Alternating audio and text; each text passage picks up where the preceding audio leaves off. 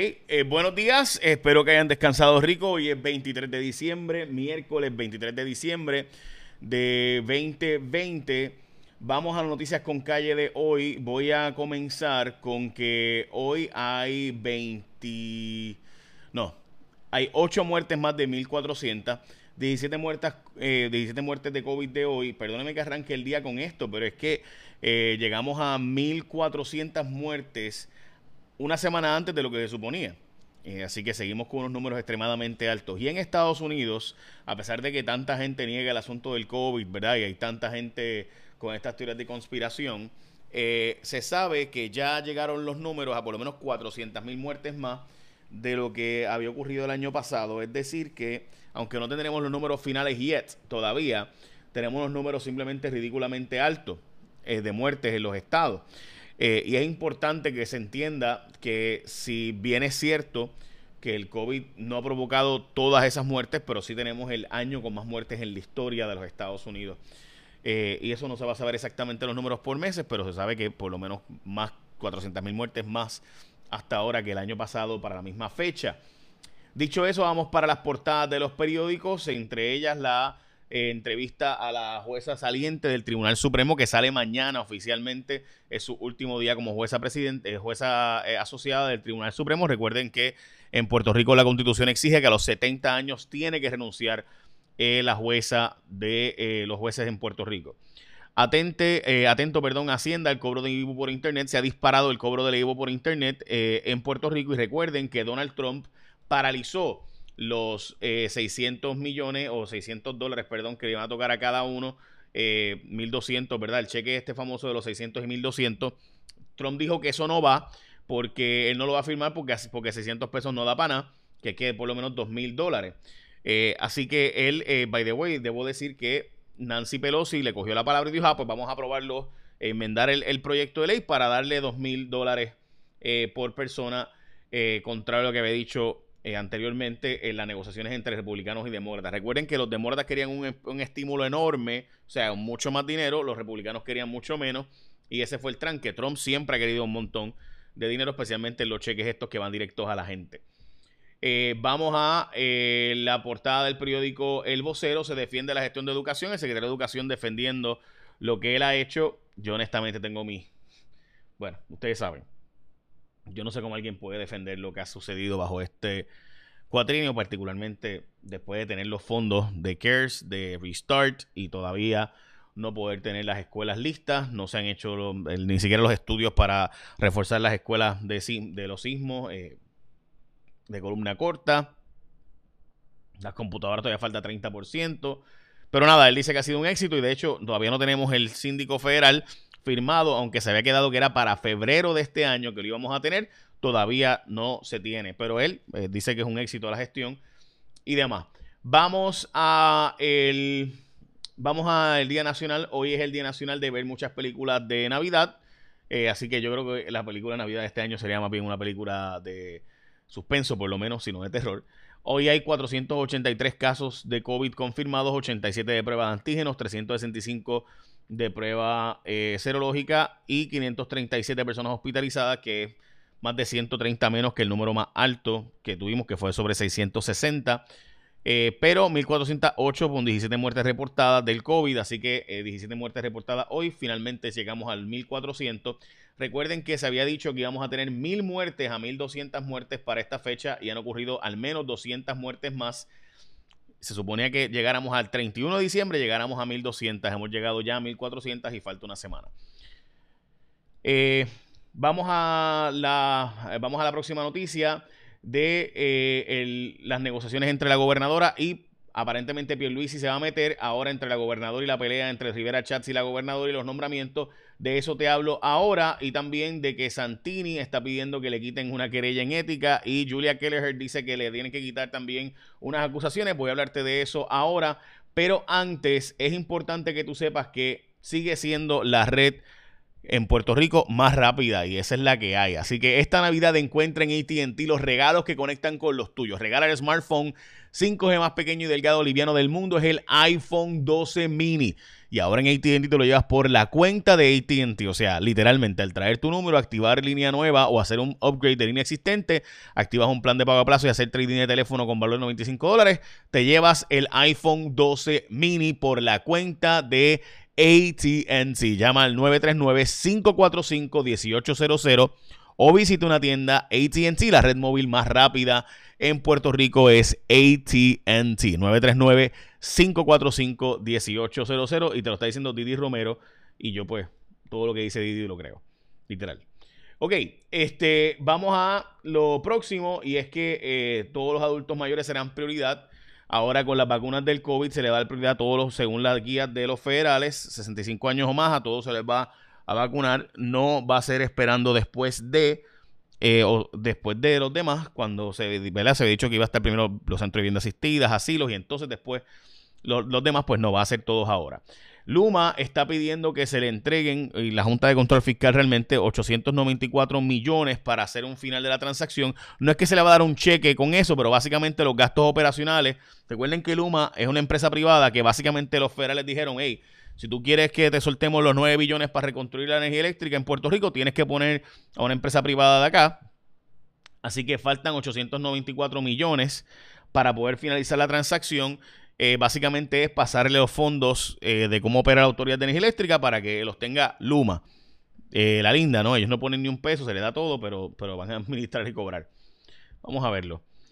Ok, vamos a las negociaciones. Mire, a mí mi olfato político me dice que Pierluisi está negociando algo para destrancar y hacerse ver como el, ¿verdad? el líder, el jefe, el gobernador entre Wanda Vázquez y Tomás Rivera Chats. Porque si ustedes ven la portada, perdón, el periódico El Nuevo Día dice nueva ronda de ataques, ¿verdad? Por designaciones.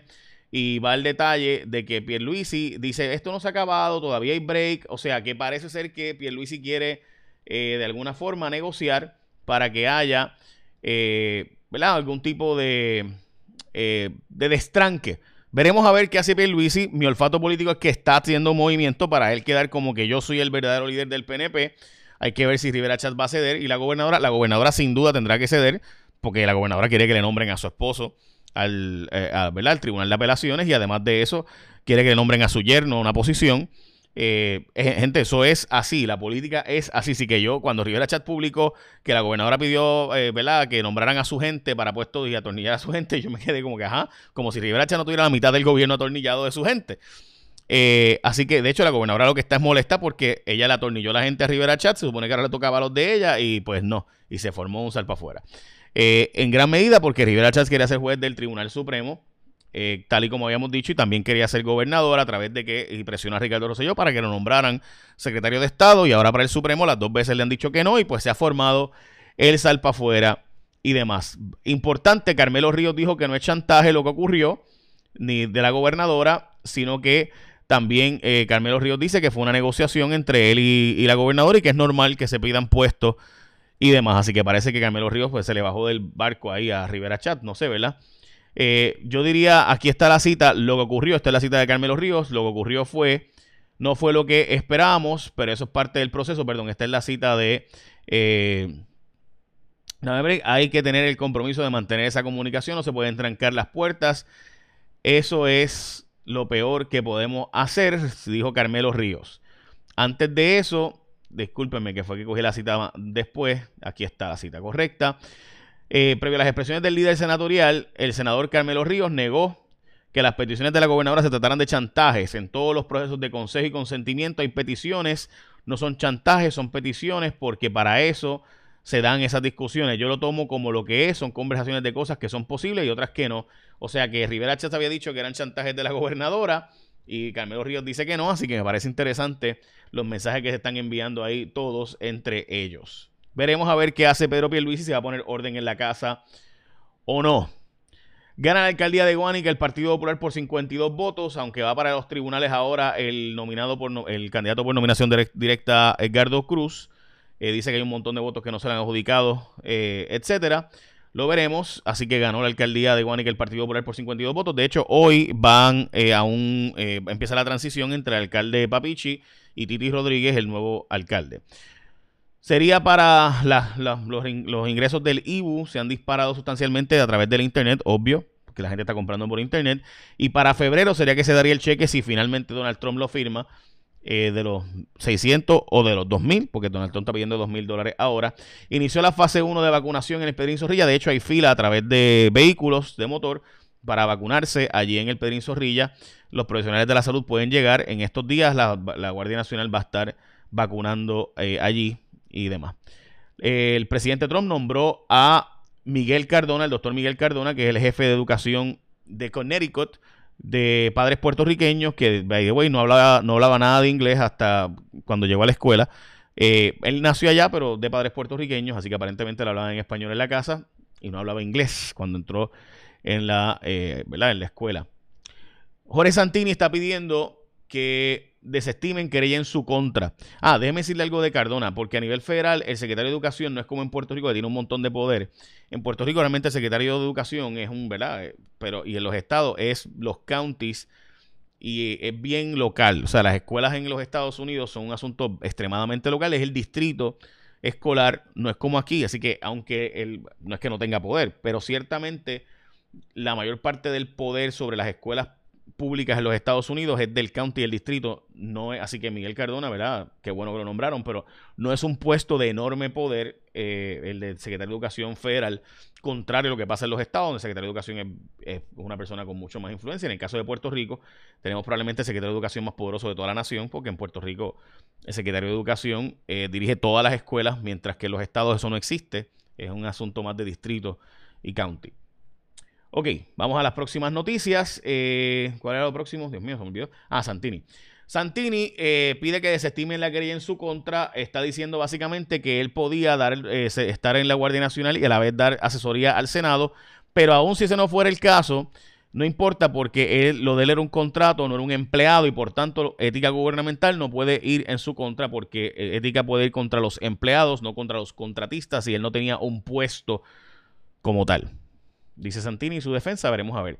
Julia Kelleher está diciendo también que en su defensa que eh, dice ella que ella no le podía regalar a un contratista, eh, de, ¿verdad? De, ok, ella estaba comprando, recuerden, un apartamento a la gente de Ciudadela y la gente de Ciudadela quería hacer una carretera, en la carretera de atrás quería expandir y hay una escuela allí pues ella le firmó para que pudieran hacerlo. El problema es que eh, la dueña, el dueño de las escuelas públicas de Puerto Rico es el Departamento de Transportación y Obras Públicas, particularmente cuando cierran esa parte. Así que eh, yo, lo que les está diciendo es que yo no podía ni darle eh, la escuela aunque hubiera querido. Eso es lo que ella alega su defensa. Veremos a ver qué dice el, el tribunal. pero lo cierto es que, ¿verdad? Es sumamente asquiante imaginarse que tú estás comprando un apartamento a alguien y simultáneamente a ese alguien te está pidiendo, ¿verdad? Que le pase una propiedad y tú le firmes como que sí, apoyo, como no, que coja la propiedad.